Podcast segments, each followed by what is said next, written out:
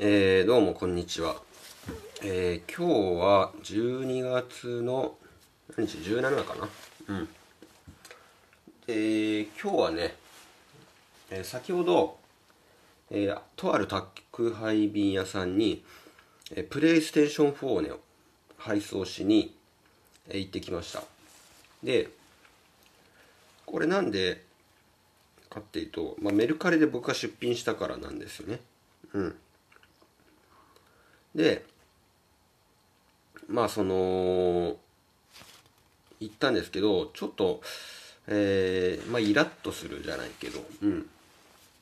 ちょっとまあストレスのある接客をされたんですね。うん。まあ、メルカリといって配達するんで、まあ、どこの業者とかっていうのはまあまあご想像にお任せします。でえっとそこにまあ頼んですけどそこのまあ一番家から近いからねそこの営業所に持っていくんですけどもともと接客の対応があんまり良くないんですよまあ、まあ、女性の接客なんですけど基本的に女性が対応するんですけどねまあ、非常に態度が悪いし、えー、うん。それも配送のその、クオリティも高くないと。前ね、俺ね、陶器のコーヒードリッパーみたいなのを配送したら、割られちゃってた粉々に割れて届きましたっていう レビューが届いて、レビュー、レビューじゃないか。あのー、コンタクトでね、メルカリで、えー、割れてました。えー、どうしましょうかって言ってその人はもう返品したらしいんだけどもうお金は当然振り込まれたんですよ結局その,、えー、その宅配会社側の過失があったということで。で、まあ、梱包をちゃんとしてたかっていうとそうでもなかったんですよ僕も。でもちゃんと箱には入れてたしまあちゃんと普通に扱えば割れないだろうなっていう感じだったんですけどそれが粉々に割れたと、うん、相手には届かずに僕はその料金だけいただけるっていうまあまあまあまあ別にいっかみたいな感じではあったんですけどまあこれが普通のね配送だったらそのメルカリ通してない普通の、えー、配送まあ例えば自分の友達に送るとかし、えー、家族に何か送るとかそういったことだったらもう単純に割れました終わりみたいな感じでだったのかなとも思いますしね。うん。でえー、前ね以前ねギターを送ったこともあるんですよ僕。エレキギターを配送しようとしたのかな。うん。そしたらなんか断られたことが断られそうになったんですよ、うん、持っていくと断られいきなりね断られるんですよそこは。でうん。なんか梱包ちゃんとしましたかみたいな感じで聞かれる。まあ梱包はしっかり入念に当然してたんで大丈夫ですと。うん。でなんだろう。ハードケースに入れてないとダメみたいな感じで言われたのかな、うん、ハードケースなんてそもそもギター持ってる人でハードケース持ってる人がどれぐらいの人口いるのかって多分ほとんどいないんです。いいないぐらいハードケースを持ってる人でそんないないんですよそもそも。ギターの。基本的に柔らかいなんかリュックのようなね素材のあのシャカシャカな素材のねああいうのなんですよね。うん。かからずなんかねそういったこと言ったりとかね、うん、するんですよ。まあまあまあ当然ねリスクもあるんで配送する側も。当然なんですけどちゃんと梱包してればいいじゃないかみたいな思うんです。その時も無理やりねご利用しで送ってもらいました。うん。まあだってもうそう送らないとじゃあどうすんの？っていうそもうそれ そこ以外のもうライフラインがないんだよ。こっちは。ってライフラインが送る手段ないんだよね。っていう話なんですよね。うん。だからもっとね快く梱包してるんです。って言われてももう受け取ればいい話なんですよね。でわざわざこう抵抗してくると。リスクを負いたくないからね。うん。それはわかるんですけどで今日はだからプレイステーション4をねもう使わないんでえー、送ろうとしたんですよ。そしたらねこれは上にこれは割れ物ですか？っていうの。割れ物ではないですけどこうとりあえずあの上に物置かないシール貼ってもらえますか？つって。うん。うん分かりましたみたいな。えー、これでも上置きますよみたいな。言ってきて。なんかねとりあえず態度がなんか言葉というよりは態度が上からだったんですよ。うん。なんかうちに預けるならそれなりの覚悟はいるよみたいな。うん。であれはやっぱりなんかまあ地方のね田舎の小さな営業所だとしても接客とか、えー、接遇に関してはちゃんともうちょっとちゃんとした方がいいのかなと思いました、まあ、これまあおばちゃんみたいな感じの人でしたけど。うん。であのー、まあ、これゲーム機なんでって言ったんですよ。って言ったら「うんゲーム機?」みたいな「ゲーム機?」みたいな。2回言ったけどなんかそんな感じで言われたんでもうなんかそろそろ俺もなんかちょっと寝起きだったんでさ今ね。今寝起きなんですけど今も。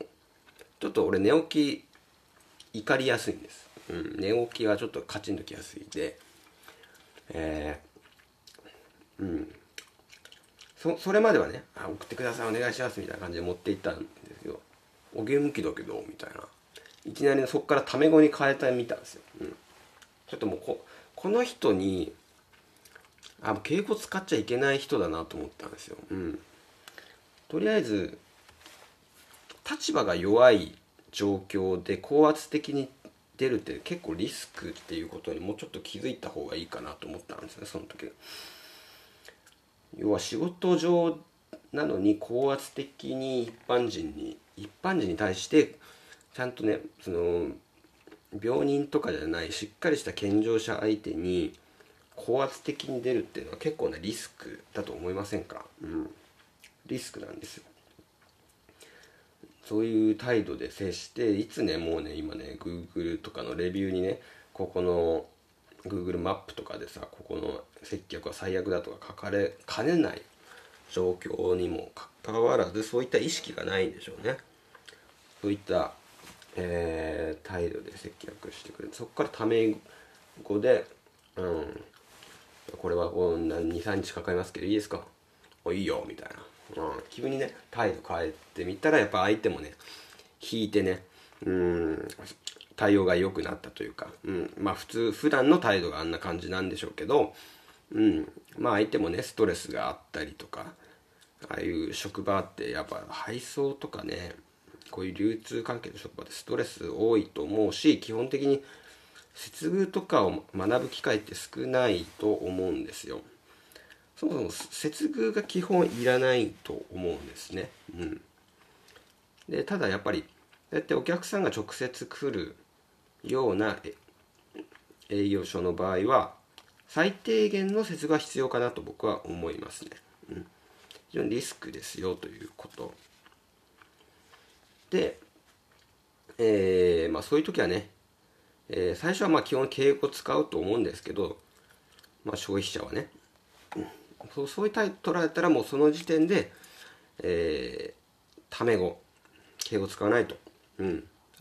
それをおすすめしますね。確実に相手は一瞬で危険を察知してね、引きますよ。一歩引きます。うん。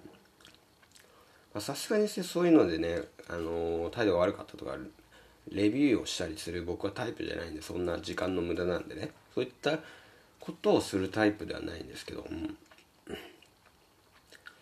でまあこういったまあ日常で起こるこういった怒りとか、うん、そういう感情って結構自分悪いものではないんですよね。でも僕あの一般の人ってその相手の席が悪いともう激高したりする人もいるじゃないですか中には。でこいつらは悪いみたいな掲示板に書き込むとか家に帰ってね、うん、そういう人って結構いると思うんですけど、えー、そういう人はねとりあえず怒りの感情っていうのを悪いふうに思ってるんですね。怒りっていうのはむしろ使い方によってはいい使い方ができるので、えー、怒りの感情っていうのは例えば勇気をくれると言われてますね、うん、怒りの態度だけ勇敢になれるんですよ。それは戦争に行ったりとかしてた人たちがまさにそれで怒りの感情があるともう死もいとわないで攻撃性を持つことができたりするわけじゃないですか人って。でその感情をうまく使うことはできるんですよ。それがさっき言ったように、えー、初対面の人に対して僕ってそもそも敬語しか使わない普通そうだと思うんですよ誰でも。よっぽどまあおじさんとかならまあありえるけどさ。ある程度若い人がさいきなり年上の接客のおばちゃんみたいな人にさ「俺は」みたいな言わないじゃないですか。まあ関西圏だったらあったりするのかもしれないけどそれ以外は多分基本ないはず。そういう時でも怒りにの感情が湧いた時は急にこうタメ語になると。うん。そういった使い方によってをすることによって、うん、正しい提案正しい選択っていうのはできるんじゃないかな。それは相手のためにもなるし自分がそれ以上相手にね、えー、相手の怒り相手に対する怒りを膨らませないためにも必要な処置だったのかなと思いますね、うん、相手も今学べたわけですねそれで、うん、とりあえず自分より若い男だからといって高圧的な態度に取るのはやめようと思った可能性はありますね少なくとも。うん。